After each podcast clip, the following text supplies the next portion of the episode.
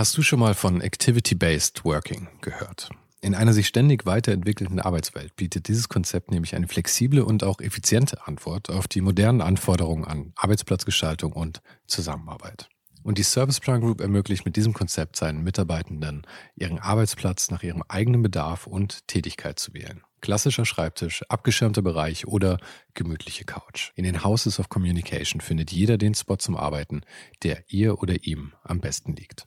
Von Fokusboxen über Phoneboxen bis hin zu Meetingräumen findet so jedes Team die passende Umgebung, um produktiv und kreativ zu arbeiten.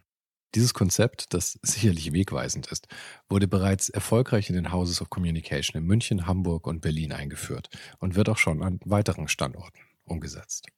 Und wer würde nicht gerne auf so eine flexible Art arbeiten? Also schau mal auf der Karriereseite von Serviceplan vorbei. Den Link dazu findest du direkt hier in den Show Notes dieser Folge. Und vielleicht kannst auch du dann bald schon in den Genuss von Activity-Based Working kommen.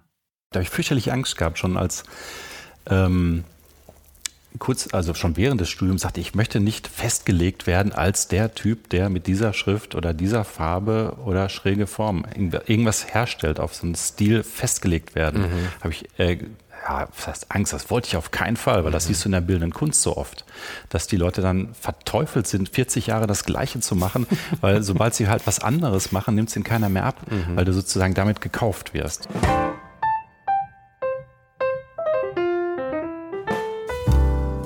Bevor ich mich mit von Hickmann unterhalten konnte, wollte erstmal seine Katze von mir überzeugt werden. Sie schlich in einem sehr vorsichtig gewählten Abstand über die Tische und beäugte mich erstmal kritisch. Glücklicherweise entschied sie recht schnell, dass ich wohl ganz okay oder zumindest harmlos bin. Von Hickmann braucht wahrscheinlich eigentlich kein Intro, also halte ich es kurz.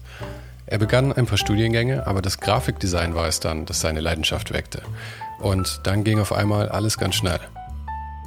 Er räumte alle möglichen Preise ab, erhielt schnell Lehraufträge und bekam dann viel zu früh, wie er selbst sagt, eine Professur in Wien. Einige Jahre ließ er sich auf das virtuelle Leben ohne so richtig festen Standort ein, bis er feststellte, dass das langsam aber sicher zu reinen Selbstausbeutung führte. Aber letztlich schaffte er es, mit viel Selbstreflexion und klaren Entscheidungen sein Leben in Berlin zu konzentrieren. Also, das ist jetzt mal meine kleine Zusammenfassung, aber er erklärt das alles hier natürlich selbst viel, viel besser. Wir sprachen selbstverständlich aber auch über seine Liebe zu Plakaten, über die Angst davor, kreativ zu sehr festgelegt zu werden, über seine Verbundenheit zum Fußball und darüber, wie man vermeintliche Mankos produktiv einsetzt. Ich bin gar nicht so sicher, ob euch das allen so klar ist, aber diese Gespräche führe ich ja persönlich und vor Ort bei meinen Gästen. Ich glaube, nach dem letzten Jahr haben wir alle gemerkt, dass es einfach was ganz anderes ist, ob wir gemeinsam mit jemandem in einem Raum sitzen oder ob wir über Zoom, Skype oder sonst was sprechen. Für dieses Interview bin ich deshalb von München nach Berlin gereist und das kostet natürlich auch immer eine Stange Geld.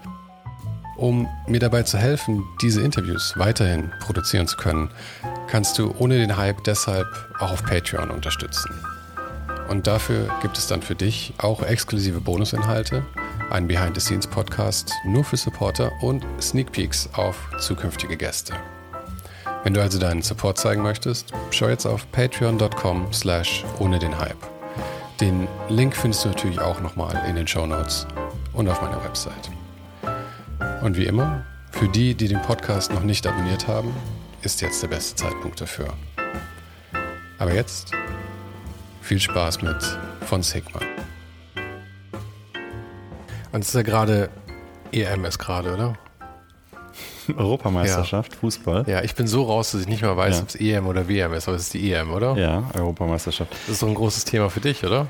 Äh, soll, hätte es sein können, oder wäre es vielleicht noch vor hm, vier oder sechs Jahren, ja, vor vier Jahren wäre es noch ein größeres Thema gewesen, doch kann man ruhig sagen.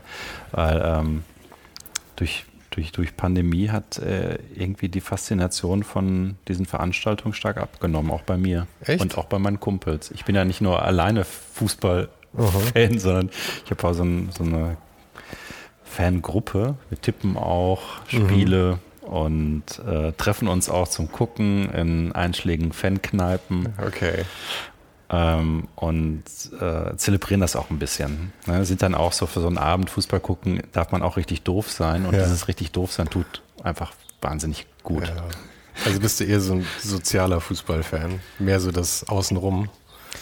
Nee, das ist ein Aspekt. Also ich mag das halt wirklich in der Kneipe Fußball zu gucken oder in der, ne, wo dann auch die Leute deswegen da sind und man dann auch, auch einfach auch, wie gesagt, Quatsch redet und rum, rumprollt und trinkt. Das finde ich gut. Das mag ich. Dieses Soziale mag ich sehr gerne. Aber ich bin darüber hinaus ja ein bisschen vom Fußball infiziert gewesen schon, habe ein Fußballbuch rausgegeben, darauf spielst du Ja. wahrscheinlich an. Also auch, aber es gibt so viele Fußballgeschichten mit dir, die ich schon gehört habe irgendwie. Hab mein eigenes, ja, genau. Ich habe mal ein Fußballturnier gehabt in Wien. Turnier für angewandten Fußball. Ähm, an der Universität für angewandte Kunst, daher der Name. Und das, äh, als ich in Wien unterrichtet hatte, habe ich das mal begonnen. Das ist auch so eine Story, die habe ich aber schon ein, zwei Mal erzählt, glaube Mhm. ich. Aber ich kenne sie tatsächlich noch nicht. Also soll ich erzählen? ich kenne sie noch nicht, also erzähl sie mir. Ähm, ich kam ja als, als, als Piefke nach Österreich, nach Wien, noch relativ unbeleckt, äh, kannte Wien kaum. Ich war ein einziges Mal da gewesen, das war auf der Durchreise als Teenie oder als ähm, gerade aus der Schule raus äh, ge- durchgetrennt. Und äh, ansonsten kannte ich, kannte ich die Stadt nicht und war dann eingeladen für einen Vortrag dort und für eine Probe, Probevorlesung. Da war ich noch recht jung, da war ich äh, 28, 29. Also nicht mehr ganz Piefke. Schon, eigentlich schon erwachsen. Ja, also Pief, Piefke im österreichischen Sinne hat nichts mit dem Alter zu tun. sondern Ach so. Das sind die, das, das, das sind die Deutschen. Also, Ah, okay, das wusste ich nicht. Ich dachte, ich dachte, das wäre jetzt eher was Nordrhein-Westfälisches oder so für, nee, nee, für nee, junger. Mensch. Äh, für kleine, ja genau, wie heißen die? Da gibt's ja, doch auch sowas, Ja, gell? da gibt es auch so einen Begriff. Fällt mir aber jetzt nicht ein. Ja. Nö, das, das sind eher die Deutschen und das ist auch nicht der freundlichste Begriff, den es gibt. Aber, aber okay. Na, auf jeden Fall im Sinne von, sagen, ein bisschen, fühlte mich ein bisschen fremd. Mhm. Ähm, in dieser schönen Stadt und habe dort nach der Probevorlesung ja auch tatsächlich die, diese äh, Professur gekriegt, viel zu jung. Jetzt kann ich jetzt sagen, von heute aus betrachtet, das ist 20 Jahre her, diese Professur bekommen und dann auch angefangen dort zu unterrichten und bin ich so richtig reingekommen. A, weil ich zu jung war, weil ich auch ein bisschen zu unerfahren war. Äh, trotzdem mit diesem Bonus äh, auch gerade der Studierenden dort, dort reinkam, die sehr, sich sehr für mich eingesetzt haben. Ach, die wollten dich also gerne tatsächlich als Professor. Die, die wollten mich und es, Ja. gab, es gab durchaus Personen, die das nicht so sahen, aber hat sich dann so ergeben und dann habe ich das halt begonnen, aber musste natürlich da auch ein bisschen lernen erstmal. Ja, ne, klar. Wie unterrichtet man? Ich hatte zwar Lehraufträge vorher schon gehabt, aber nicht so eine ernsthafte Stelle. Wie, wie lange warst du dann aus? Ich meine, weil du hast ja lange studiert selber. Du hast ja einige Sachen studiert. Oder? Ja. Das heißt, wie lange warst du dann schon tatsächlich als Grafikdesigner tätig, bevor du diesen Lehrauftrag bekommen Sag ich hast? dir gleich. Nur- Okay. ich brauche noch zwei Sätze, um diese Story abzuschließen. Sorry. weil ich nicht so gut reinkam und habe ich halt gesagt, irgendwie, okay, wenn wir noch nicht so richtig miteinander warm sind und nicht richtig miteinander reden können, dann lass uns Fußball spielen. Das war so eine Schnapsidee, spontane Idee. Aber dann haben wir tatsächlich im Hörsaal die Tische umgelegt, haben eine Bande, im Wand, Hörsaal? Wand gebaut im Hörsaal, so ein großer, sehr großer Aha. Raum. Die Tische äh, rundum äh, aufgestellt, äh, ein Softball äh, gegenüber im Supermarkt besorgt und haben angefangen zu kicken. Und dann war das Eis gebrochen. Und dann war das, genau, dann war das Eis gebrochen, weil das war dann so, man hat zusammen gespielt und dann konnte man anschließend auch zusammen reden. Cool. Ja, und das war so ein bisschen so für mich halt so ein Ankommen dort. Aha. Über, sag's mal, über eine körperliche Aktivität. Es hätte auch irgendwas anderes sein können. Es hätte auch, hätte nicht Fußball sein müssen. Ja, ja. Und äh, da das anscheinend auch gut funktioniert hat und auch die Studierenden es sehr genossen haben, haben wir dann daraus äh, ein jährlich stattfindendes Turnier gemacht, wo dann, dann irgendwann erst drei Klassen mitgespielt haben, dann die ganze äh, Kunstuni mitgespielt haben, dann die, äh, die äh, andere Kunstuni auch noch gegen uns gespielt haben. Aber seid ihr irgendwann aufs dann, Feld gegangen? Und dann irgendwann äh, halt, halt alle Kunstunis, also alle, dann auch die, ne, auch die anderen, die Hauptuni, äh, alle auch mitgespielt haben. Genau. Und dann moderiert wurde auch äh, im Radio und so. Aber ihr seid jetzt schon aufs Feld gegangen, es blieb nicht im Hörsaal. Im Hörsaal. Im Hörsaal immer noch das, weiter. war, das war der Deal. Im Hörsaal 5 gegen 5, ähm, Super. gemischte Teams. Aha. Ähm, Qualität der, des, äh, des Fußballs gespielt, durfte keine Rolle spielen, deswegen gemischte Teams war Bedingung. Aha. Und es, jeder durfte mitspielen. Hast du Schiss gehabt, als du es vorgeschlagen hast, dass, dass das irgendwie total blöd ankommt oder so? Ja, aber ich hatte sozusagen, es war Notwehr. Ich habe aus, Not, ich hab aus Notwehr gehandelt, weil Aha. ich halt merkte, irgendwie, ich komme jetzt hier nicht, nicht weiter. Ne? Und ich beiß hier ein bisschen auf, äh, auf Holz und so. Ich musste irgendwas machen. Und dann habe ich dann einfach so. Und dann hat das glücklicherweise funktioniert. Und dann habe ich dann auch, bis ich dort gegangen bin, gab es dann auch das Turnier. War sieben Jahre in, in Wien. Aber mit dir war es dann vorbei, als du gegangen bist? Ihr habt dann auch das Absp Ab Abschiedsturnier gespielt, Ah, ja. okay, okay. aber, aber sag mal, ich habe dich eben unterbrochen, aber wie, wie viel Zeit verging denn zwischen, du warst selber mit deinem Studium fertig und du hast angefangen, andere Studierende zu unterrichten?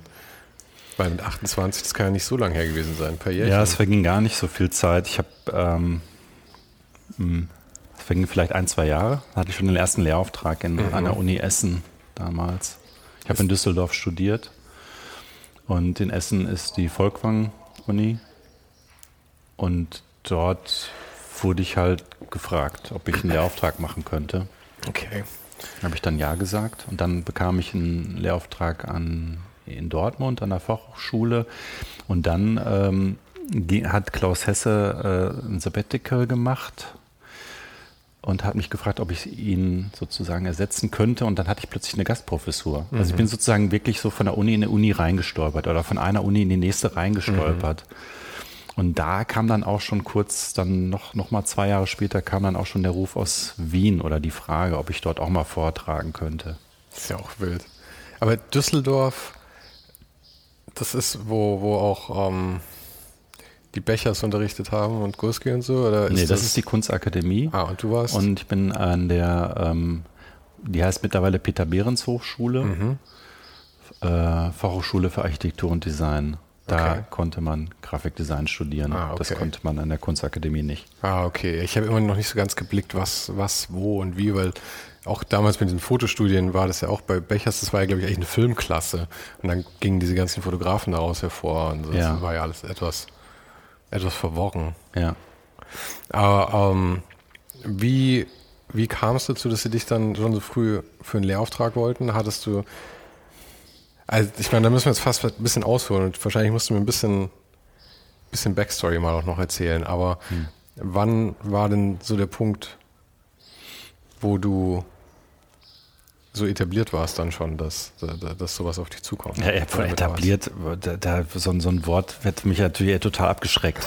Also, ja, furchtbar. Et- Etabliert, so kurz nach dem Studium schon. Es war halt so, dass ich im Studium, also gerade zum Ende des Studiums, ein paar äh, Designarbeiten oder Grafikdesignarbeiten gemacht habe. Die haben ganz viele Preise gewonnen. Und da, das war so, das, das, was viele Leute wahrgenommen haben. Ich wusste im Studium aber selber gar nicht genau, was ich machen will.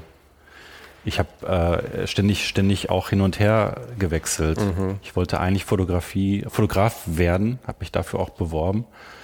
Und dann äh, habe ich aber gemerkt, irgendwie das klappte nicht so gut so. Äh, vielleicht auch meine eigene Unfähigkeit, vielleicht kam ich aber auch mit den, mit den, Lehr mit den Lehrenden nicht so gut klar, weiß ich nicht mehr so genau. Auf jeden Fall habe ich dann gesagt, okay, Typografie liegt mir auch. Und dann habe ich das aber auch wieder verlassen habe gesagt, ja, eigentlich willst du ja Künstler sein. Und dann habe ich halt Kunst gemacht, auch zwei Jahre lang. Und äh, bis ich dann gemerkt hatte, irgendwie, nee, ist es auch nicht, weil äh, das Angewandte liegt dir und da kannst du, da kannst du mehr Bedeutung reinbringen. Und dann habe ich mich eigentlich äh, erst, eigentlich tatsächlich erst nach dem Studium wirklich darauf konzentriert. Habe aber die angewandten Arbeiten, die ich gemacht habe, ähm, meist auch damals schon Poster für kulturelle Veranstaltungen, ähm, auch äh, zu ein paar Wettbewerben geschickt und überall halt unheimlich auf Resonanz gestoßen, wie soll man anders sagen. So von, von New York bis Tokio eigentlich alles abgeräumt Ja. mit Studierendenarbeiten. Studenten, also war ich ja noch ganz clean. Und das haben viele Leute mitgekriegt. Und die haben gedacht, irgendwie, okay, kannst du das mal bei uns zeigen? So, mal einen Vortrag Ja. halten. Ist es mit diesen, mit den Preisen, ist es so ein Schneeballeffekt, wenn man einen gewonnen hat, dann werden mehr andere auf einen aufmerksam und dann rollt man da, hat man eher so dieses Momentum, dass man da durchrollt dann oder? Ah, du, du, meinst, du meinst. Wie kam nee, das, das, das sind ja total, die sind ja total unterschiedlich. Unterschiedliche Jurys, unterschiedliche. Ich glaube nicht, dass sie voneinander abgucken. Okay. Das kann ich mir nicht, mir nicht vorstellen. Aber du hast Aber die Wahrnehmung, aktiv eingereicht? Genau, es gibt den also Art Directors Club in New York ja, und ja. den Art Directors Club. Das war so, das war so toll und damals hatten Wettbewerbe noch ein bisschen anderen Touch als heute. Die waren nicht so kommerziell, wie sie mittlerweile sind. Aha. Und ähm, heute sehe ich das wesentlich kritischer, auch damit zu machen. Ich wollte gerade sagen, weil du, du bist ja jetzt auch Teil dieser ganzen Clubs, oder? Mittlerweile. Art Directors Club bist du, glaube ich, irgendwie mit involviert, oder? Ich bin, äh, ja, ich bin auch ein paar auch schon wieder raus. Ah, okay.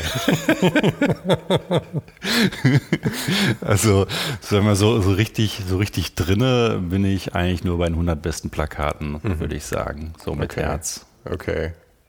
Aber das Plakat ist ja auch so das Medium, was dir also es scheint mir zumindest so, was dir irgendwie am, am, am meisten liegt oder am meisten Freude macht, oder?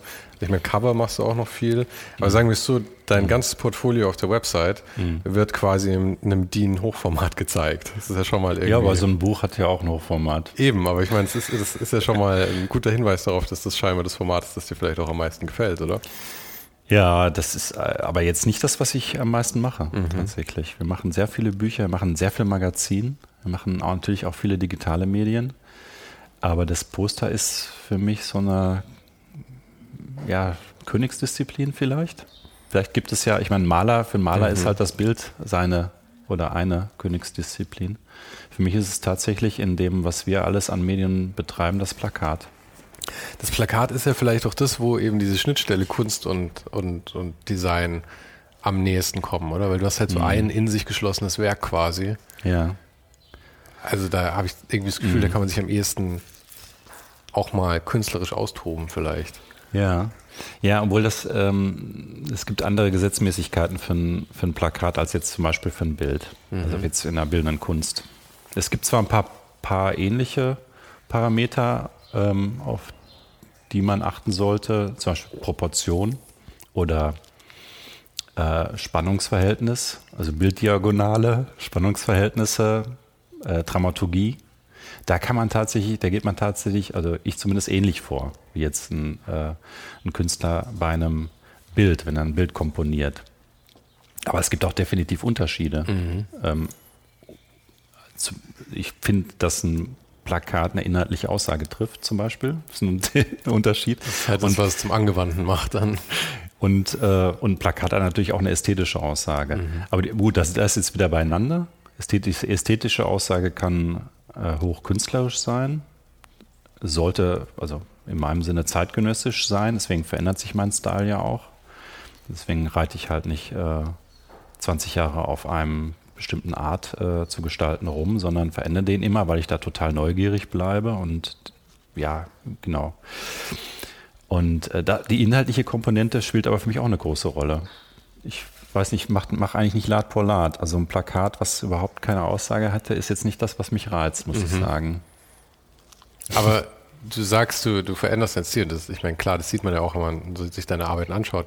Aber auf der anderen Seite ist es ja schon so, dass du ganz offensichtlich schon eine Richtung hast, in der du gehst. Ich meine, das ist viel typografisch auch, ähm, viel also ich meine, du benutzt wenig Fotos zum Beispiel oder sowas. Mhm. Ja. Es gibt ja schon so eine Richtung, die du hast, innerhalb mhm. der du dich dann halt entwickelt hast in den letzten 20, 30 mhm. Jahren. 20, 30 Jahren, wie lang? 20. 20.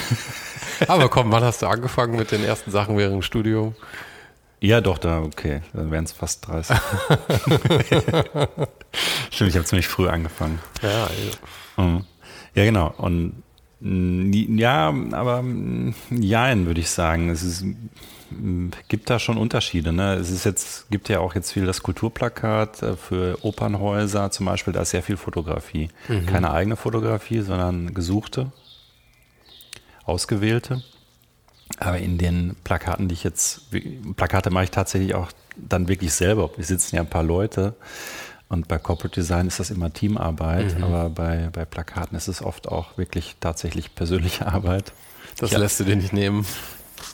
Nee, kann ich, das ist, da, ist, da hänge ich wirklich drin. Da brauche ich nur manchmal Unterstützung technischer Art, weil ich natürlich nicht alles beherrsche an Programmen, was dann auch die Möglichkeiten bietet, ja, äh, ja, die ja. ich dann jetzt gerade brauche, um halt auch wieder zu sagen, irgendwie, okay, das muss jetzt wieder auch zeitgenössisch sein, auch im Style.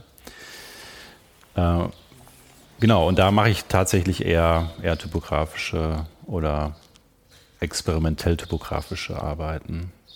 Eher experimentell typografisch. Mhm. Das ist ein Unterschied, ob ich jetzt fürs Neubad Luzern was mache, allerdings auch, oder ob das jetzt für die Diakonie in München ist.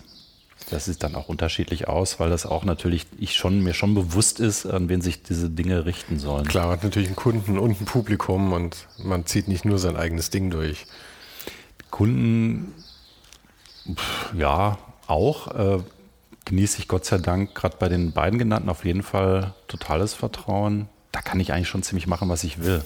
Aber die Aussage, die ein Plakat trifft, wenn das jetzt ein soziales Plakat ist für eine soziale in Bewegung, wie äh, die München das machen. Also mein, mein langjähriger Freund Thorsten Neuting, der da äh, Pfarrer und Chef ist. Jetzt neuerdings übrigens, er hat von Düsseldorf nach München gewechselt. Okay. Ähm, da ist mir schon bewusst, dass das natürlich halt auch eine politische Aussage trifft und auch eine gesellschaftspolitische ähm, Bewandtnis hat, ja. diese Poster zu machen. Ne? Ja, es ist, ist, halt schon. Und da muss man es halt, muss man es halt auch verstehen, die Botschaft. Und ja, das ist jetzt anders als bei Neuer Luzern, wo ich wirklich mit experimenteller Typografie ein Jazz-Poster mache. Da ist es mir tatsächlich, muss ich sagen, relativ egal, ob das jemand lesen kann oder nicht. Da geht es ja, mir ja, um den Aus, die Ausdrucksform der Musik. Und Free Jazz ist einfach so, wie Free Jazz ist. Aber genau deswegen war das, die Jazz-Poster waren auch perfekt, fand ich, für die Thematik. Einfach dieses, äh, mhm. Eben dieses, dieses aus dem Rahmen fallen und so zu, zu übersetzen. Mhm. Da gab es doch auch mal von, wir brauchen jetzt nicht über andere Leute Arbeit reden groß, aber von Paula Scher gab es doch auch mal ganz früh schon diese Jazz in the Park Sachen oder sowas, wo mhm. sie auch dann irgendwie alles ganz fein, aber nur das A irgendwie so ganz fett gemacht hat. Und ich meine, das war halt noch eine ganz mhm. softe Version von sowas, aber dass man mhm. dann halt sagt, okay, bei Jazz darf ich dann auch mal, finde ich, fand ich immer toll die Idee irgendwie. Jazz darf ja auch. Jazz ist ja auch so, mhm. so unterschiedlich auch. Hat ja ein Wahnsinnsspektrum. Ja? Und ähm, das, auch das Jazz-Plakat hat eine Wahnsinnstradition. Du findest halt auch Darüber kannst du auch ein, ein Buch machen, gibt es vielleicht sogar, keine Ahnung. Also es gibt halt die Montreux Jazz Festival, wo äh, immer wieder auch bildende Künstler gefragt wurden, ob sie eins machen. Mhm. Ähm, David Bowie hat sogar eins gemacht ja? für Montreux. Mhm. Echt? David Bowie ist ja auch Grafikdesigner. Aha. Wirklich? Das wusste ich gar nicht. Ge ja. Gelernter oder wie? Weiß ich gar nicht, ob das gelernt Okay, aber. Also die richtig, so richtig Hintergründe kenne ich nicht, aber er hat halt mhm. auch äh, Design gemacht und hat auch ein Poster für das äh, mhm. Festival gemacht und ähm, hat wohl mehrere Grafikdesignarbeiten gemacht. Okay. Will ich, will ich nicht bewerten. Ich finde nur cool, dass er es gemacht hat.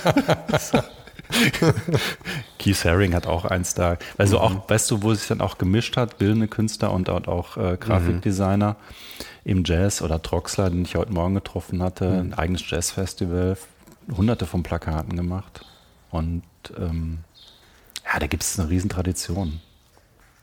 Aber ich möchte nochmal zurück auf das mit dem, mit der Kunst und der ähm, und der Informationsgrafik halt quasi. Das ist äh, die Arbeiten, die du, ich meine, du sagst, du machst, ihr macht viel Magazine auch und solche Geschichten, ja, aber mhm. wie gesagt, du zeigst halt sehr viel Cover, sehr viel Plakate, bist eben auch bei den 100 besten Postern dabei und sowas. 100 beste Plakate, Poster, Plakate. Wie, wie du willst. 100 beste Plakate, das ist offiziell. Gut. ich weiß nicht, um Poster Deutsch, Deutschland, Österreich, Schweiz. Also es geht, geht da um deutschsprachigen Raum, deswegen sagen wir besser Plakat. Mhm. Poster ist ja ein bisschen was anderes auch ja. vom Duktus. Und ihr macht auch CIs, aber weniger, oder? Machen sehr viel Corporate Design. Ach, macht ihr tatsächlich? Ja, okay. klar. klar, gerne, also super gerne. Und mhm. äh, mit, mit Plakaten verdient man auch kein Geld. Ja, das ist natürlich. Ich hatte ehrlich gesagt gehofft, dass wenn man dann so an der Stelle ist, dass man dann, ah, dass ihr vielleicht dann wenigstens mit Plakaten mehr Geld macht. Nee, muss auch nicht sein. Das nee. ist schon okay. Das passt schon. Und das ist halt meist, die Poster, die ich mache, meistens für soziale Anlässe. Mhm. Und ähm, da gibt es ja andere Auftraggeber, die dann äh, wichtiger was sind, was das Monetäre anbelangt. Mhm. Aber Corporate Design äh, machen wir viel für Opernhäuser. Wir haben schon Münchner Staatsoper, die Semperoper, jetzt die Wiener Staatsoper, ganz aktuell gerade gelauncht und den Wiener Musikverein. Also das ist schon, das sind schon große CIs, aber bei trotzdem in der Kultur. Mhm. Bei, bei der Staatsoper irgendwie war das in meinem Kopf so fest mit Mirko Bosch verbandelt. War da. Der hat das nach uns gemacht. Ach, danach dann, okay, verstehe. Ja. Ah, dann habt ihr es aber schon früh gemacht, gell? Das ja. ja. Ah, cool. Aber ich kenne die Sachen dann von euch, glaube ich, gar nicht davor. Es gibt halt immer noch ähm, Dinge, die wir erfunden oder? haben, die immer noch gemacht mhm. werden. Zum Beispiel das Magazin Max Josef. Ja, ja. Das finde ich, das ich so toll, das Magazin. Da muss ich mir, glaube ich, mal anschauen, was ihr tatsächlich davor dann gemacht habt. Ja. Dass ich mal den, wir den, erfunden. den Schnitt auch. dass ich den Schnitt dann auch mal irgendwie mitbekomme. Ja.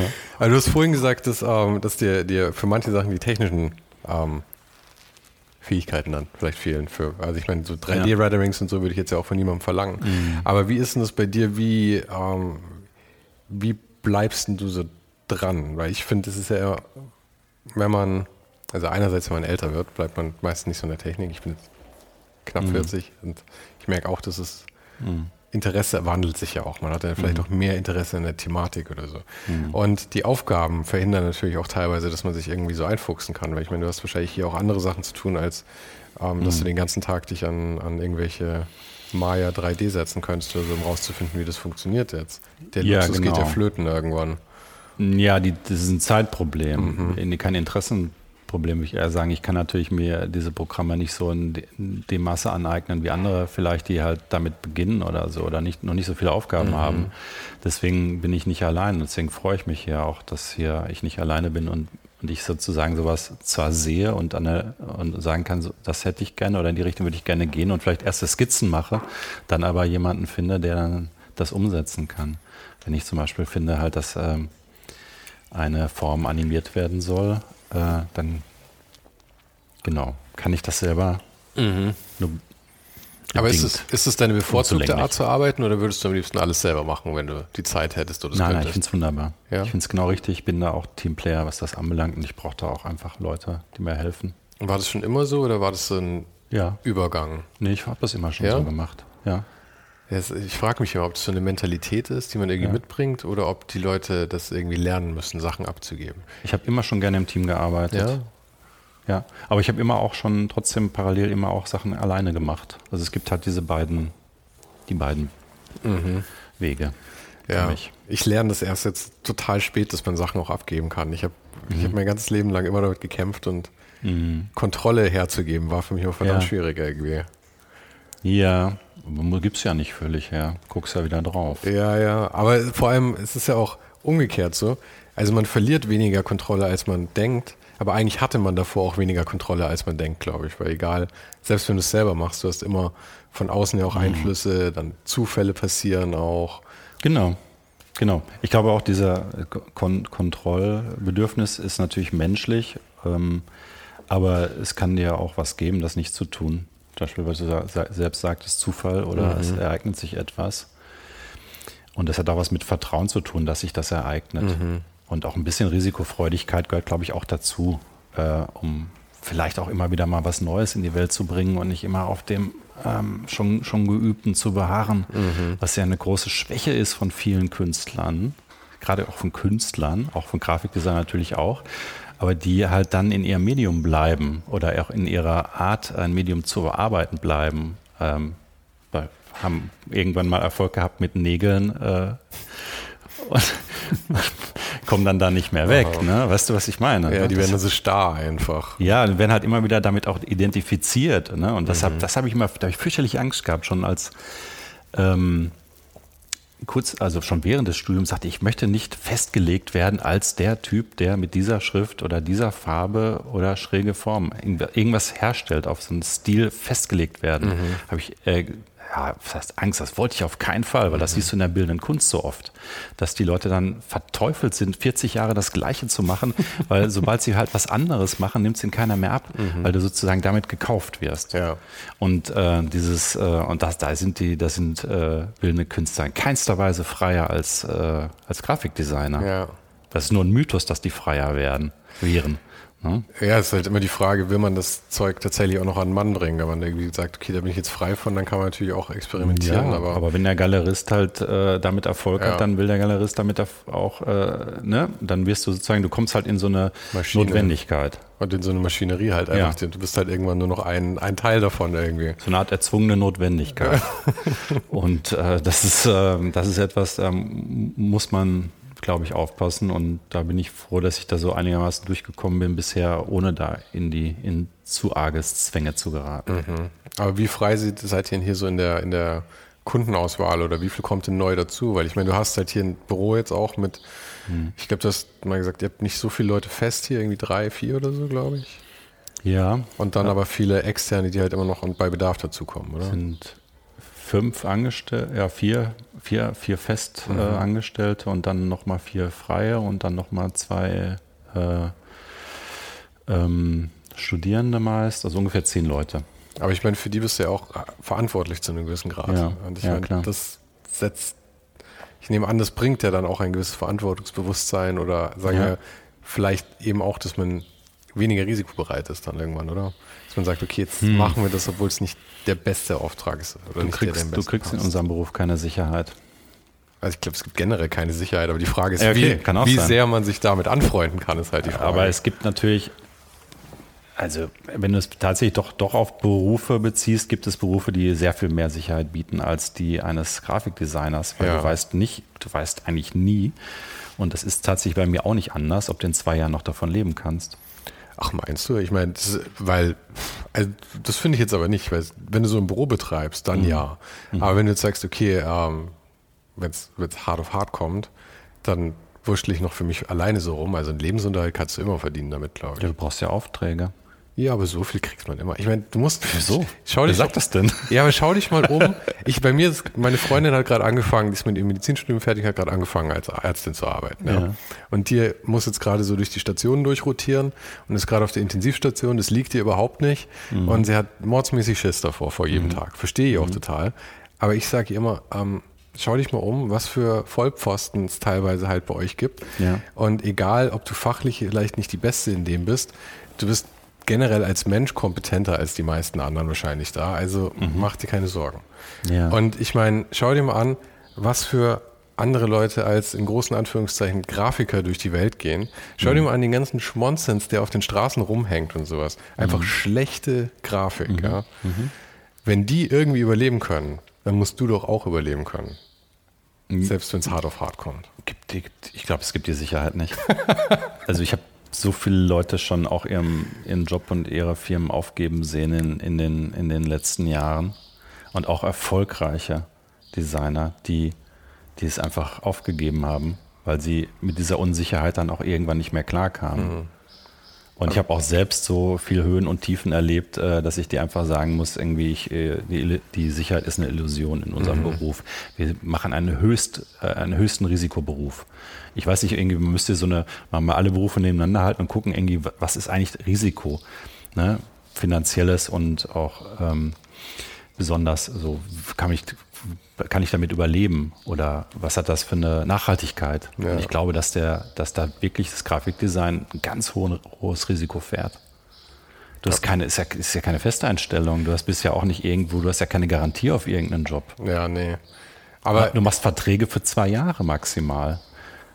Es stimmt alles. Aber trotzdem, ich meine, wenn du halt sagst, okay, du musst nicht dieses wunderschöne Büro hier haben unbedingt, ja, zum Beispiel, sondern du kannst, wenn es scheiße läuft, in der kleinen Wohnung von deinem, aus dem Schlafzimmer aus arbeiten. Ich meine, das kannst du immer.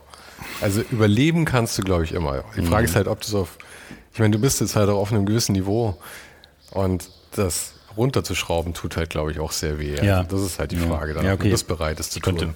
Genau. Also so wie ich jetzt arbeite, könnte ich natürlich nicht ohne. Nee. Also es ist natürlich ein Kostenapparat, der dahinter ja. steht, ist ja klar. Ist ja. ja jeden Monat erstmal die ganzen Miete, Mitarbeiter, Software, Rechner, so. Das ist ja schon erstmal, ja, erstmal eben, richtig das ist ein Block, klar. Ja. Kann man sich ja mal ausrechnen, wie, viel, wie viele Stunden im Monat erstmal draufgehen, dass man Break-Even hat. Ja, genau. Ja. Das ist so ein bisschen hinderlich, ja. Es belastet mich auch, das muss ich zugeben.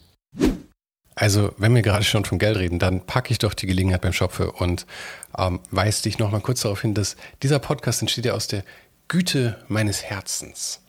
Okay, ist natürlich total gelogen. Ich mache ihn hauptsächlich, weil ich, weil ich wahnsinnig Spaß habe, interessante Leute wie Fons kennenzulernen und nicht wüsste, ob ich sonst jemals die Chance dazu hätte. Aber dennoch, damit ich das auch weiterhin machen kann und du diesen Podcast auch weiterhin hören kannst, brauche ich deine Hilfe. Du kannst den Podcast jetzt unterstützen auf patreon.com slash ohne den Hype. Und Für Supporter gibt es dann auch noch exklusive Bonusinhalte, einen Behind-the-Scenes-Podcast und Sneak Peeks auf zukünftige Gäste. Wenn du also deinen Support zeigen möchtest, schau jetzt auf patreon.com slash ohne den Hype. Den Link findest du natürlich auch nochmal in den Show Notes und auf meiner Website. Aber jetzt weiterhin viel Spaß mit Fons. Aber ich finde, was du gut machst, ist, oder was, was ich irgendwie sehr sympathisch finde, äh, auch sehr weise irgendwie, dass du es eben nicht so groß wachsen lässt. Weil ich glaube, Nee, nee, wo die das- meisten Leute scheitern, ist, wenn du dann. Wir ver habe verkleinert sogar. Hast du? Ja. Ganz bewusst, oder wie? Ja, total. Weil dir der Apparat zu groß wurde? Ja. Ja. ja. Wir haben, äh, waren, mal, waren mal doppelt so viel. Okay. Und da waren auch äh, große Kunden da und das, das ist Wahnsinn. Das ist irgendwie, der hat mir, das hat mir nicht gut getan. Also ich habe erstmal äh, habe ich aufgehört zu entwerfen. Ich war nur noch am Telefon, war dann Keine Zeit plötzlich Manager. Ja, ich war ein bisschen Manager. Und dann habe ich gesagt, okay, Manager ist ja ein Beruf, aber, aber ähm, für Leute, die es können und ich kann das gar nicht so gut. Ich kann das nicht so gut und ich äh, und, es, und es tut mir auch nicht gut. Ich habe das Gefühl, ich werde krank, wenn ich das jetzt noch weiter länger weitermache. Und dann haben wir ganz, habe ich ganz bewusst äh, entschieden, das Büro hab zu, um 50 zu, Prozent zu verkleinern. Immer unter, also auf jeden Fall unter zehn Personen.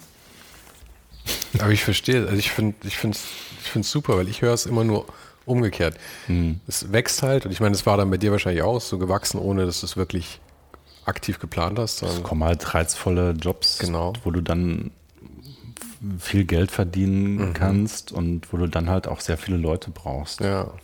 Und irgendwann stehst du dann da und merkst eben, dass du nur noch Manager bist und nicht, Ja. mehr, nicht mehr Designer oder was auch immer. Genau. Und Und das ist ja nicht das, ich meine, wenn man sagt, wenn man sagt, wir haben das Glück, einen Beruf zu haben, in dem wir uns ein bisschen ausleben können, äh, dann ist das halt nur, solange du da wirklich auch das tust, wo deine Leidenschaft liegt. Und ich bin halt Designer. Und ich Ja. werd, das ist halt wirklich meine, da habe ich mich für entschieden, halt nicht für die, also viele Sachen nicht entschieden, also nicht für die Fotografie, nicht für die bildende Kunst, nicht für, für die Theorie. Ich habe ja auch äh, ähm, Theorie studiert, also Medientheorie und Philosophie, ein bisschen noch ein paar andere Studiengänge halt ähm, mir angeschaut, um zu gucken, eigentlich, was das Richtige für mich ist und habe mich ja dann, habe mich dann ja für das entschieden, was ich mache.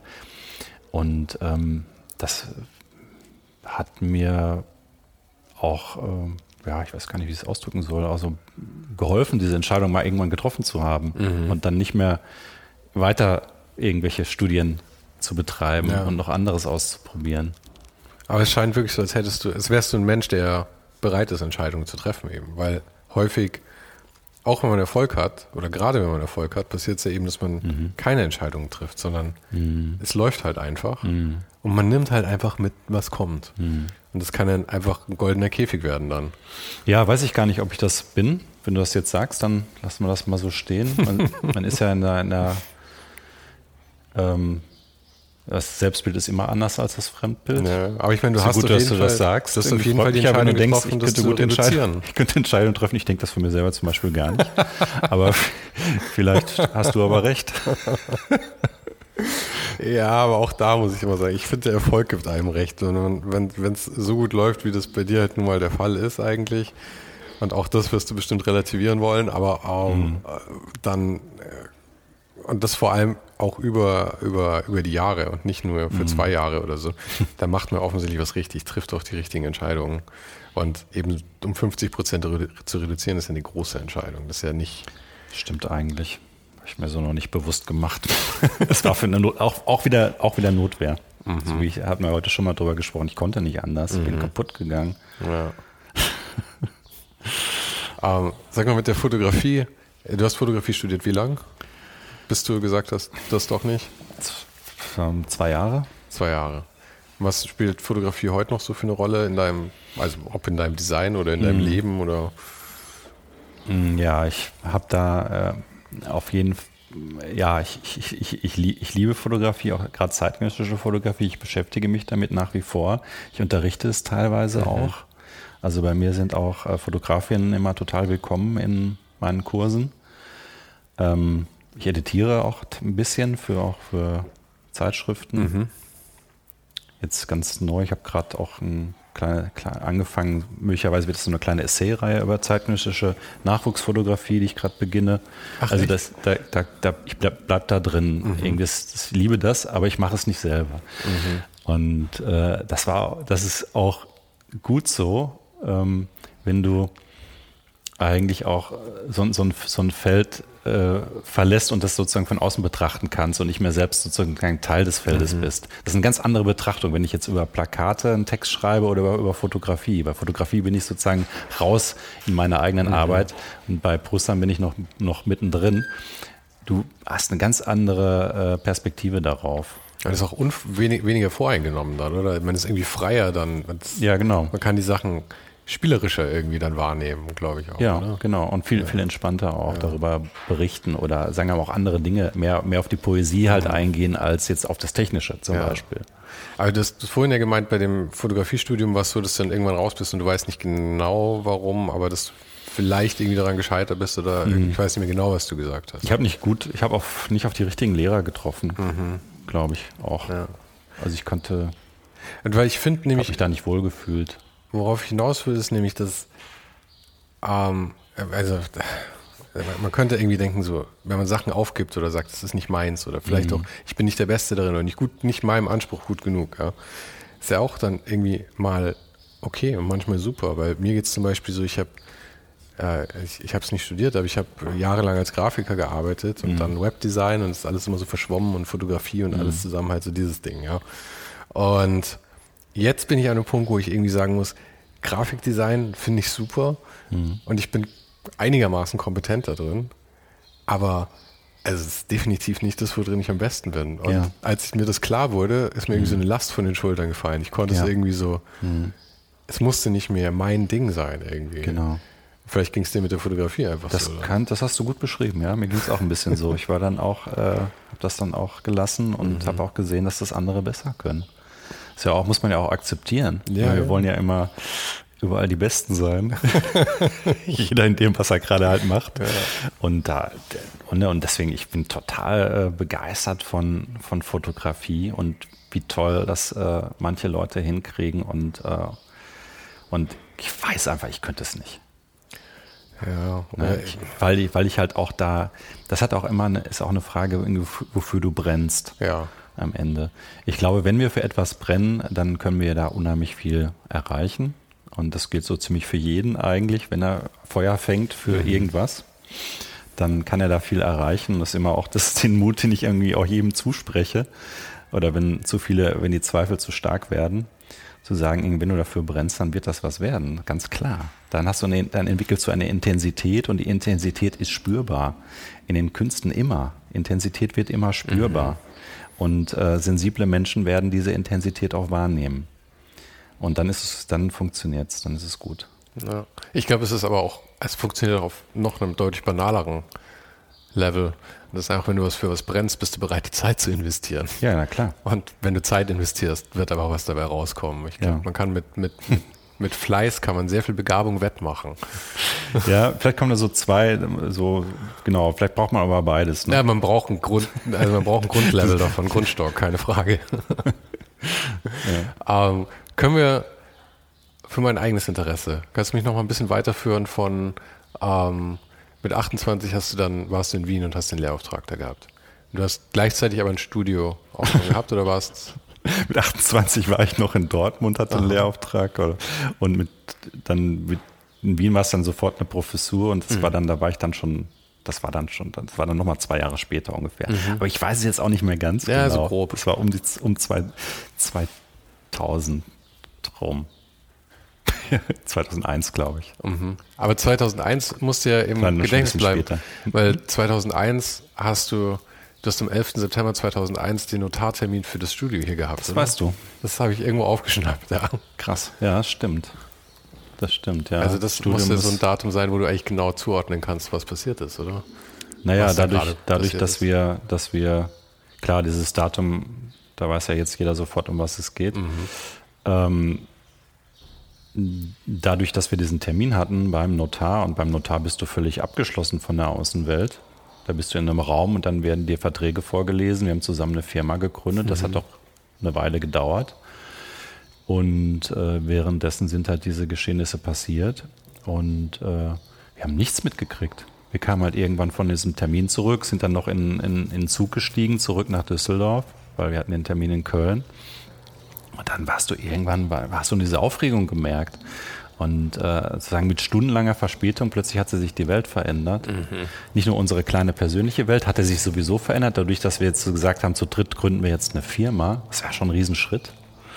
Äh, sondern die ganze äh, Welt drumherum hatte sich auch massiv verändert durch die Anschläge in New ja. York. Also das ist ja auch total bestimmt ein seltsamer Moment für euch dann gewesen, weil ihr das ja nicht nur erlebt habt wie andere Leute, mhm. sondern ich meine, sind wir mal komplett ehrlich, ja du hast gerade diese Firma gegründet, das war ein Riesenschritt in deinem mhm. Leben, nehme ich an. Mhm. Das überwiegt halt dieses, dieses, dieses esoterische Konstrukt, das, was da gerade passiert ist von dem Terroranschlag, weil ich meine, wir haben das alle zwar in den Nachrichten gesehen und das war irgendwie mhm. so ein ich glaube, dass wir alle so betroffen waren, war ja auch so ein Massending, dass alle mhm. so betroffen waren. Wir sind in so einer Welle der Betroffenheit mitgeschwommen. Ja? Mhm. Aber wenn ich zu dem Zeitpunkt gerade irgendwie eine große Veränderung in meinem Leben gehabt hätte, ja.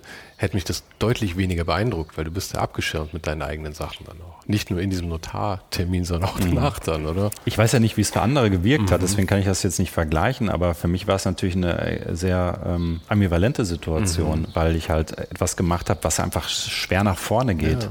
Also was hat sozusagen ein, ein, Zukunftsentwurf für mich persönlich und für die, die mit mir das gemacht haben, bedeutet hat. Ne? Es war ja, sagen, okay, wir machen jetzt Zukunft mhm. zusammen. Mhm. Und dann äh, passiert halt so etwas, wo die Welt stillsteht.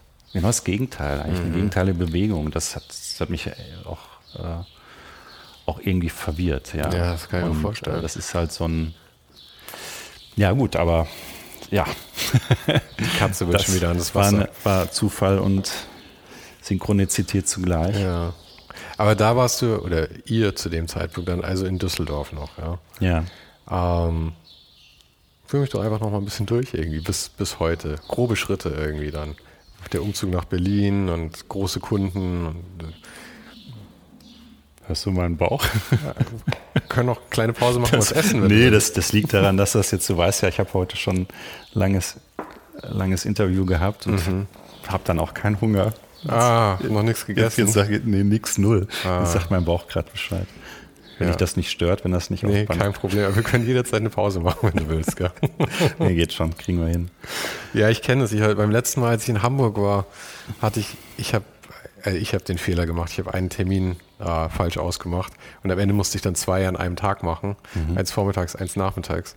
Mhm. Und ähm, das klingt vielleicht ein bisschen lächerlich, aber mhm. nach zwei Interviews an einem Tag bin ich total brainfucked, weil ich schon okay. irgendwie versuche, mich halt einzustellen auf die Person ja. dann. Ja.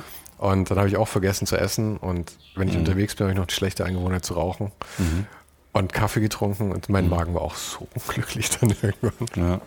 Man kann sich dann auch irgendwann nicht mehr konzentrieren, da man nichts gegessen hat und nur Kaffee und Zigaretten hatte. Ja, geht, geht gerade noch. Ja, dann ist ja gut. Ich, ich glaube, für dieses Gespräch musst du dich auch nicht so sehr, so sehr konzentrieren. Hm. Ähm, dennoch, auch ohne Jahreszahlen. Ähm, Ach so, was genau. waren dann noch so die Schritte? Große Kunden? Ja, es ist, das war natürlich auch eine wilde Zeit. Jetzt nicht nur was wegen den Ereignissen, die wir gerade besprochen haben, sondern auch in meinem Leben, weil ich halt äh, in Düsseldorf wohnte, weil ich dort studiert hatte und ähm, dann die Lehraufträge hatte in Essen und Dortmund, aber meine ähm, aber meine Freundin nach, Ber Freundin nach Berlin wollte und mich sozusagen ultimativ gefragt hat, kommst du mit oder bleibst du hier? Und mhm. ich sozusagen nicht, äh, dann mich auch entscheiden musste und gesagt habe, ja, okay, ich komme mit. Und äh, kurz nach, nach der Entscheidung oder auch äh, eine Wohnung finden in Berlin kam dann sozusagen die Frage aus Wien, kommen Sie doch nach Wien. das natürlich maximale äh, Angebotsverwirrung. Mhm. Na, Düsseldorf bleiben, Berlin nach Berlin übersiedeln oder dann doch nach Wien äh, Universitätskarriere machen. Ja. Oder alles gleichzeitig. Und vor allem nach Wien ist ja schon ein ganz schönes Stück dann auch. Ja, genau. Und du bist dann letzten Endes gependelt dann dahin? Ich bin, nee, wir sind tatsächlich nach Wien gezogen. Ach, ihr seid nach Wien gezogen? Ja, ich habe äh, fast vier Jahre in Wien gelebt. Ach so. Ja, und dann so und sieben nicht. Jahre dort äh, unterrichtet. Mhm. Dann noch drei Jahre gependelt. Von Berlin aus, dann von Wien nach alles Berlin? Alles drei, mal hin und her. Mhm. Und das war alles, äh, ja, wie gesagt, wilde Zeit. Oh Mann. Daher hat sich ne, diese Kürzel M23 mhm. hier in Berlin, P, äh, 8, ja, P14 in, in Düsseldorf, Parkstraße 14, H45 in Wien, Hetzgasse 45, genau, hier Mariannenplatz 23. Mhm. Deswegen das alles gleichzeitig. Es war auch tatsächlich gleichzeitig und damals kam so eine Idee auf, Computer, wir arbeiten alle mit Laptop. Mhm. So, man braucht kein Büro mehr, man braucht keinen Standort mehr, wir sind alle virtuell. Wahnsinnig modern, verrückte Idee und wir jetten nur noch durch die Welt und sind nirgendwo mehr zu Hause und spielt auch keine Rolle. Mhm. Und das spielte da alles mit hinein. Ja. Das haben wir so ein bisschen auch ausprobiert. Aber wie glücklich warst du damit dann, mit diesem alles virtuell und wir haben kein Zuhause mehr? Ja, bis, bis du dann kurz vorm Tinnitus stehst, weil du, weil du, wenn du ins Flugzeug steigst, sofort Ohrenschmerzen kriegst. Hm. Okay, also äh, du bist. Das ist halt dieses das Ding, das hat, das hat so einen Reiz und das hat auch eine Aufregung, ähm, aber letztendlich ist das nur selbstausbeuterisch. Ja, ich glaube, das ist auch sowas, wo viele Leute drauf stehen, so dieses Jet-Setter-Ding. Es sieht ja auch immer total, total fancy aus von außen ja. irgendwie. Mhm. Aber das ist, das ist auch anderthalb Jahre lang cool, mhm. aber nicht länger. Mhm. Dann geht das auf die Gesundheit und dann geht das auf die Nerven und dann geht das irgendwann auch aufs Karma. Das, äh, ich war dann irgendwann auch froh, mich dann für Berlin komplett zu entscheiden. Mhm. Wie schnell ging die Entscheidung? Also ja, in Sie, Berlin. Ja, hm, ja lange. drei Jahre dann noch. Ja, hat schon eine Weile gedauert, ja. Mhm. Also in Düsseldorf haben wir re relativ bald zügig dann abgewickelt, Dortmund auch. Und dann war noch, war noch Wien und Berlin noch. Und äh, dann, als ich dann auch die Möglichkeit hatte, hier an der Uni anzufangen, ähm, weil, die mich, weil dort auch eine Stelle frei wurde und ich gefragt wurde und mich dann bewerben konnte. Also man kriegt das nicht einfach so, man muss ja, sich ja. trotzdem bewerben. Ähm, als sich die Möglichkeit ergeben hat, war ich so, habe ich gesagt, sofort. Mhm. Sofort. Und das nicht, das war keine Entscheidung gegen Wien, das war einfach nur eine Entscheidung, doch mal sein Leben zu konzentrieren auf einen Ort. Aber das heißt, du hast es ganz gut geschafft, alles dann letztendlich hier zu konzentrieren und dass du eben, weil ich meine, sonst, das ist jetzt alles in Berlin, oder? Genau. Ja. Jetzt Uni, Beruf, Familie. Endlich. Alles in Berlin. Jetzt aber auch schon seit einer Weile. Mhm.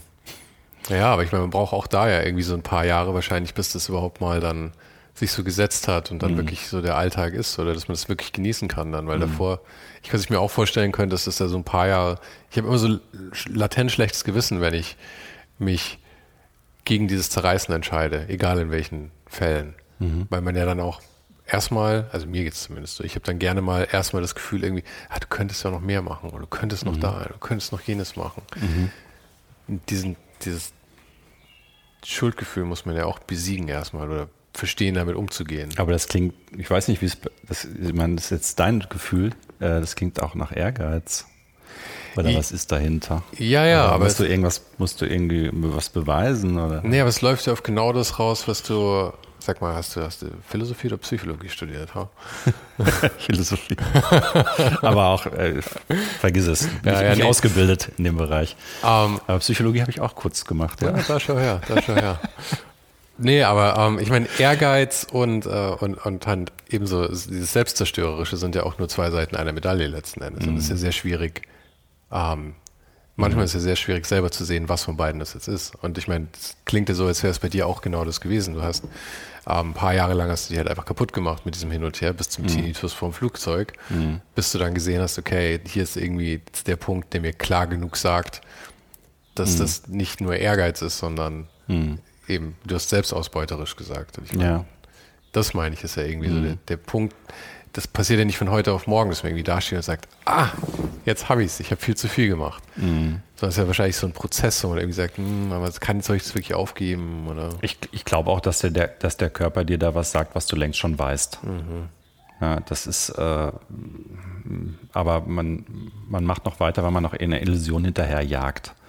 Und dieses Illusion hinterherjagen, das können wir alle sehr gut, glaube ich. Und äh, diese Illusion von diesem virtuellen Leben, äh, da, das muss man, das muss man dann vielleicht auch einfach ausprobieren, um zu merken, dass das nicht das Richtige mhm. ist. Und äh, so kann ich durchaus nicht behaupten, dass ich in meinem Leben alles richtig gemacht habe.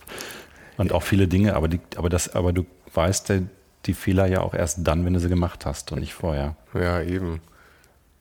nee, ich finde es auch, ich finde es, es sehr nachvollziehbar so. Ähm, du hast vorhin auch ein paar Mal erwähnt, sorry, Themenwechsel. Du hast Ja, vorhin auch okay. mal erwähnt, ähm, dass du ja auch ab und zu schreibst.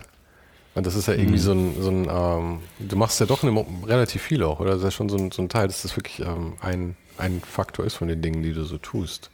Mhm. Und du hast auch mal gesagt, dass Fachliteratur immer mehr irgendwie eine Rolle spielt in deiner, in deiner Arbeit. Ich Mhm. weiß leider nicht ganz genau, was der Kontext war, aber vielleicht kannst du mir den nochmal etwas, etwas erschließen. Also schreiben nicht viel.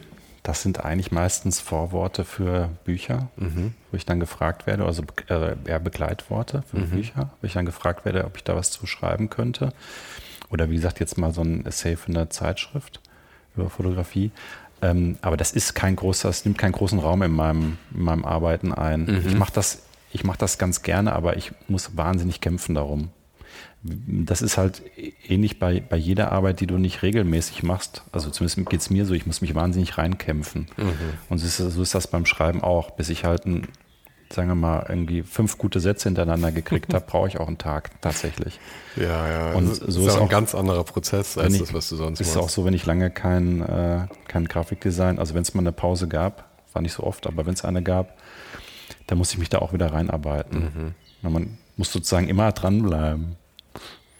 Ja, man verlernt es nicht ganz, aber man, man, man, man verliert zumindest kurzzeitig die, die Raffinessen. Du hast auch das. Gefühl, es hat mich zum Beispiel, wenn ich was ein bisschen länger nicht gemacht habe, wie zum Beispiel einen Text zu schreiben, habe ich das Gefühl, ich kann das nicht. Ich bin total, bin total eh Legastheniker sowieso, aber auch ich kann auch kriege auch keine, Mhm. keine Worte mehr hintereinander.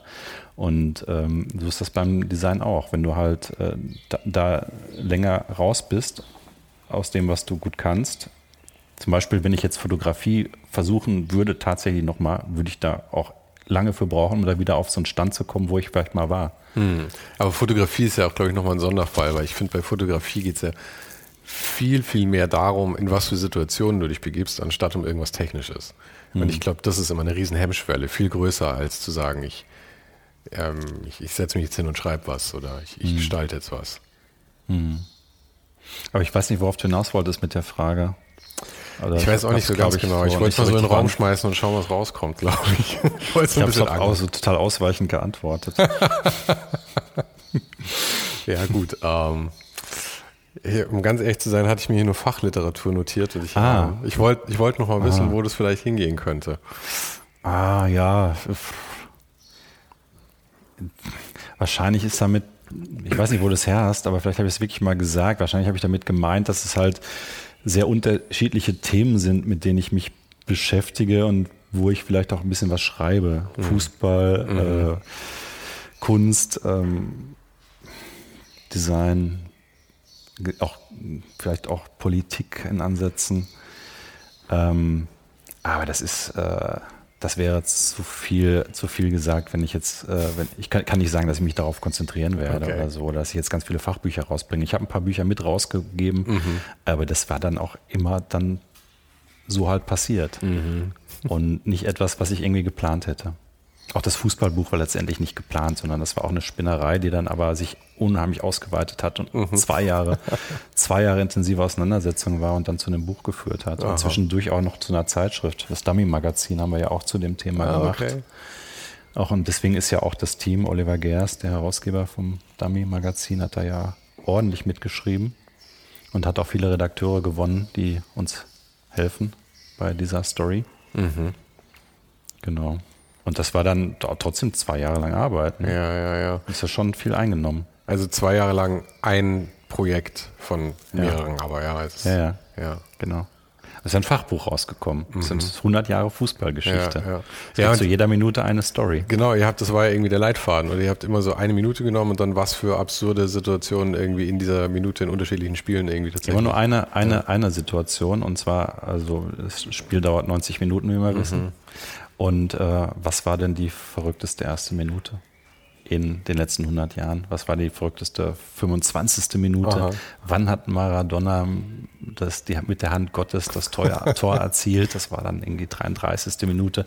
Und dann äh, kam halt, kam das halt so zusammen in einem Dreier-Ping-Pong, Markus Büskes noch dabei. Dreier-Ping-Pong haben wir dann halt uns diese ver verrücktesten Szenen, ähm, die sich in unser Bildgedächtnis oder in unser Fußballgedächtnis eingegraben haben, ähm, aus, ausgegraben. Mhm.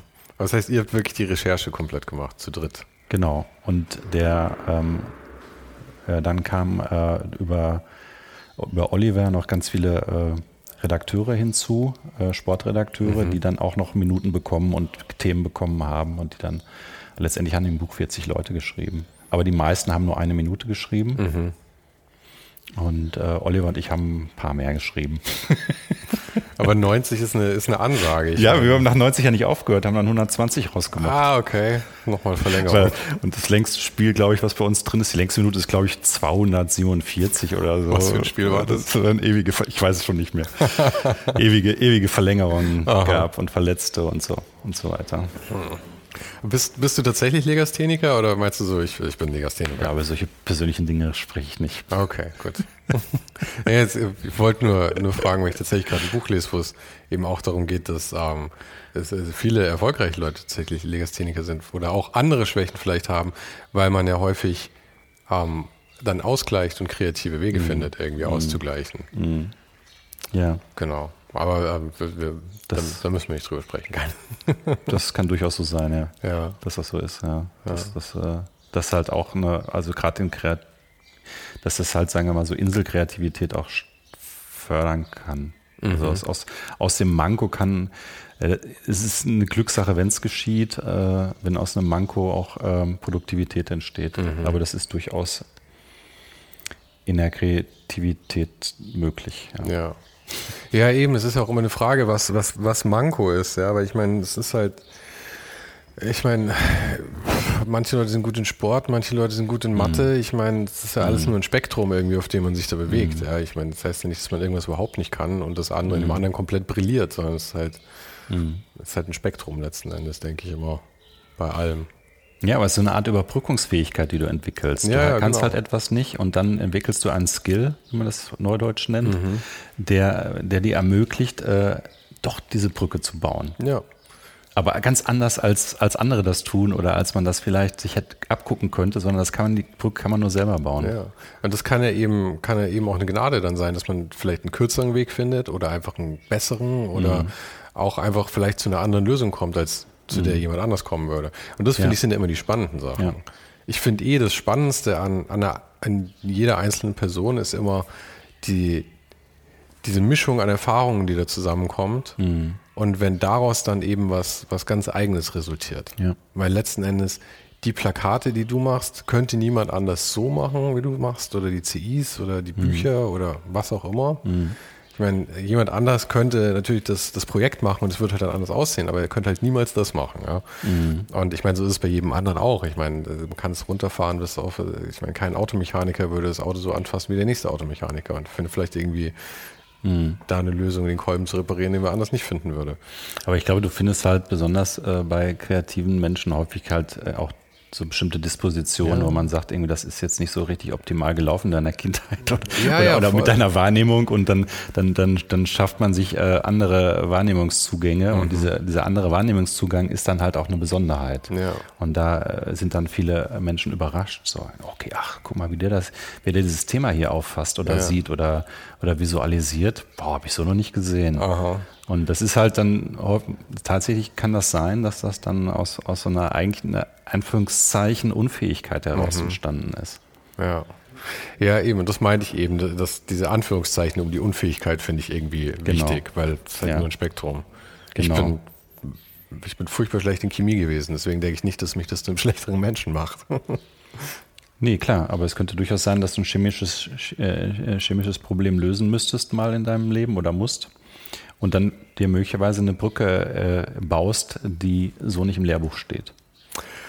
Ähm, ich bin wirklich so unfähig in Chemie, dass ich das bezweifle, aber nee, wir haben einfach, ich war, zu, mein, Problem war nicht die Chemie, mein Problem ist meine Faulheit. Ich ähm, war zu faul, dieses erste Jahr Chemie einfach mal die Sachen zu büffeln, die man lernen muss, damit man. Ja, aber Faulheit ist eine, eine unglaublich wichtige Fähigkeit. Wie meinst du das?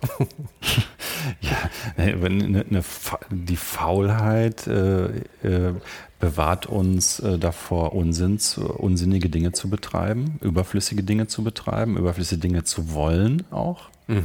ja, und äh, hilft uns sehr stark dabei, uns zu konzentrieren auf das, was wir essentiell finden. Das ist eine, eine sehr interessante Definition von Faulheit.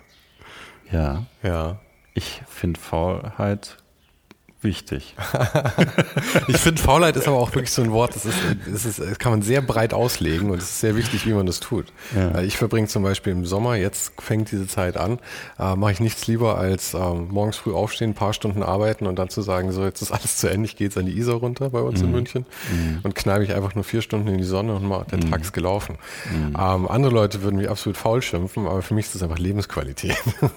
ja, ich glaube, na klar. Ja, ja, so ist, aber andererseits gibt es natürlich auch manchmal Tage, wo man einfach aufwacht und einfach keinen Bock auf irgendwas hat und sich nicht überwinden kann. Und das ist dann keine positive Form von Faulheit. Weiß ich auch nicht, weil da gibt es ja, gibt's dir ja auch und deinem Geist vielleicht auch etwas Möglichkeit zu, ähm, wie nennt man das, so rebooten oder mhm.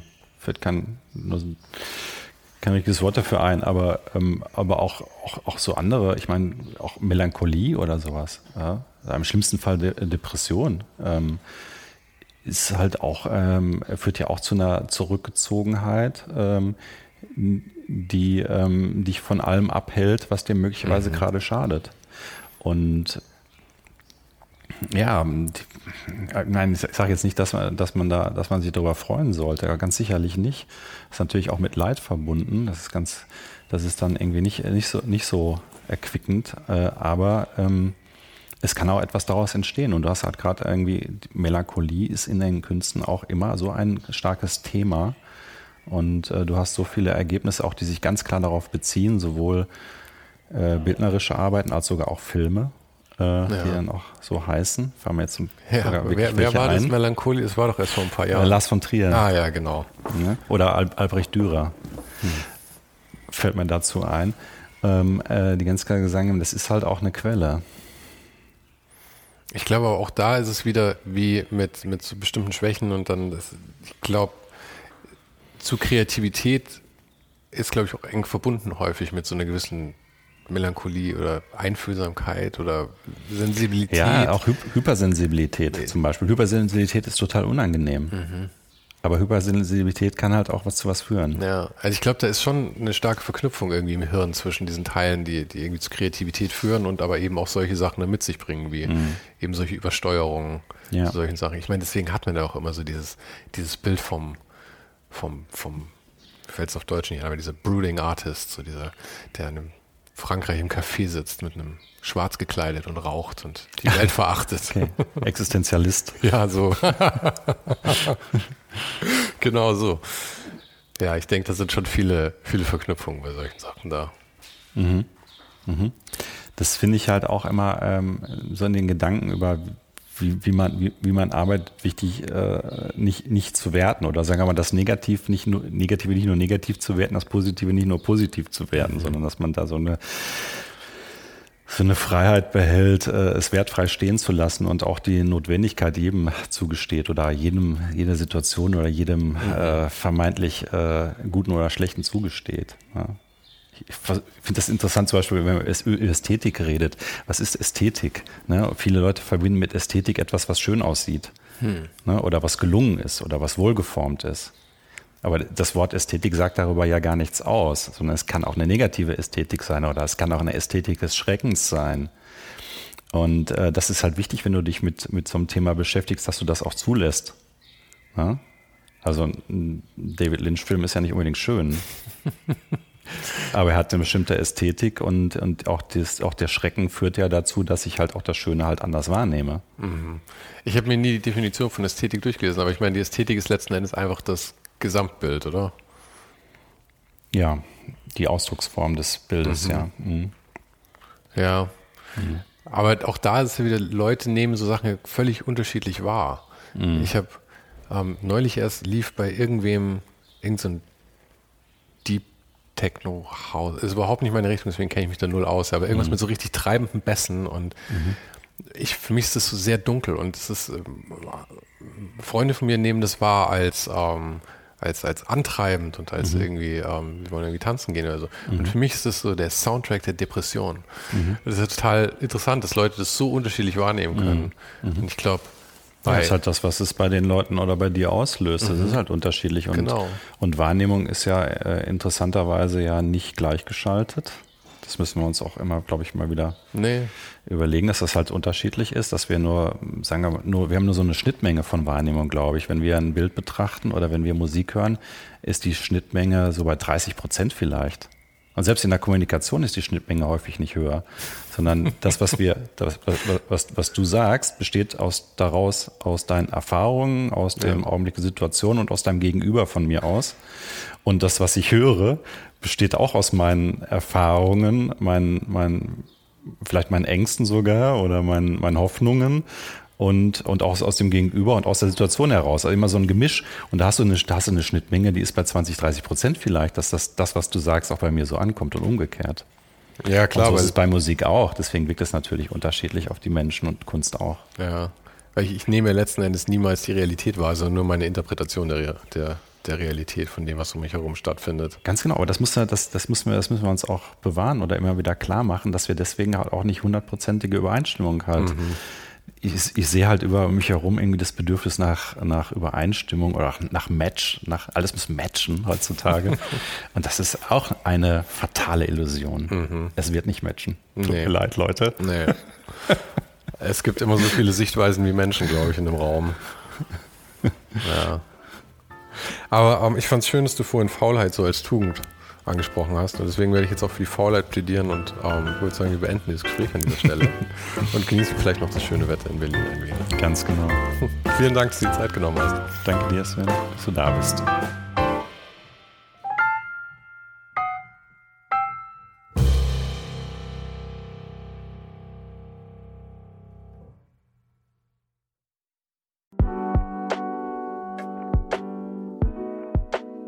Das war's für heute. Falls du gerade eine von den älteren Folgen hörst, ist es gut möglich, dass du jetzt ein zweites Outro hörst. Lass dich aber nicht von mir verwirren. Ich bin gerade dabei, ein paar Änderungen zu machen und dafür muss ich 150 Folgen neu schneiden und nochmal uploaden. Du kannst dir wahrscheinlich vorstellen, dass das ein kleines bisschen dauert.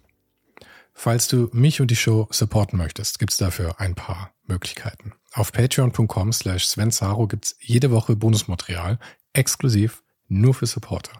Und das für nur ein paar Euro im Monat, mit denen du mir helfen kannst, ohne den Hype noch lange, lange für dich weitermachen zu können. Es hilft natürlich auch immens, wenn die Show wächst und dazu kannst du deinen Teil beitragen, indem du deinen Kollegen und Kolleginnen davon erzählst. Freunde, Familie, du weißt am besten, für wen es noch was sein könnte. Und zu guter Letzt, falls du es noch nicht gemacht hast, bewerte die Show jetzt gleich mit fünf Sternen in deiner Podcast-App. Im Newsletter gibt es übrigens jede Woche völlig kostenlos inspirierende Tipps von meinen Gästen und mir. Den kannst du auf uninhype.substack.com abonnieren. Und alle Links findest du, wie immer, direkt auch hier in der Beschreibung und natürlich auf ohnedenhype.com. Im Archiv gibt's noch eine Unmenge anderer Gespräche. Unter anderem waren schon mit dabei Stefan Sagmeister, Mirko Borsche, Paula Schör, Mike Miri, Jeremy Format, Jonas Lindström, Mathilde Mutant, Olaf Heine, Eike König, Erich Spiegermann und, und, und. Scrolle einfach mal durch. Wir sind bei über 150 Folgen, wie gesagt. Und um ehrlich zu sein, kann ich selber kaum fassen, dass ich das Glück hatte, mit so vielen inspirierenden Menschen sprechen zu dürfen. Vielen Dank an Dominik Huber und Marc Capella von Moiré. Von denen stammt nämlich die neue Hausschrift der Show und die heißt GT Pressura. GT steht übrigens für Grilly Type, über die die Schrift zu mir kam. Und auch nochmal vielen Dank an Tobias Rechsteiner fürs Vermitteln.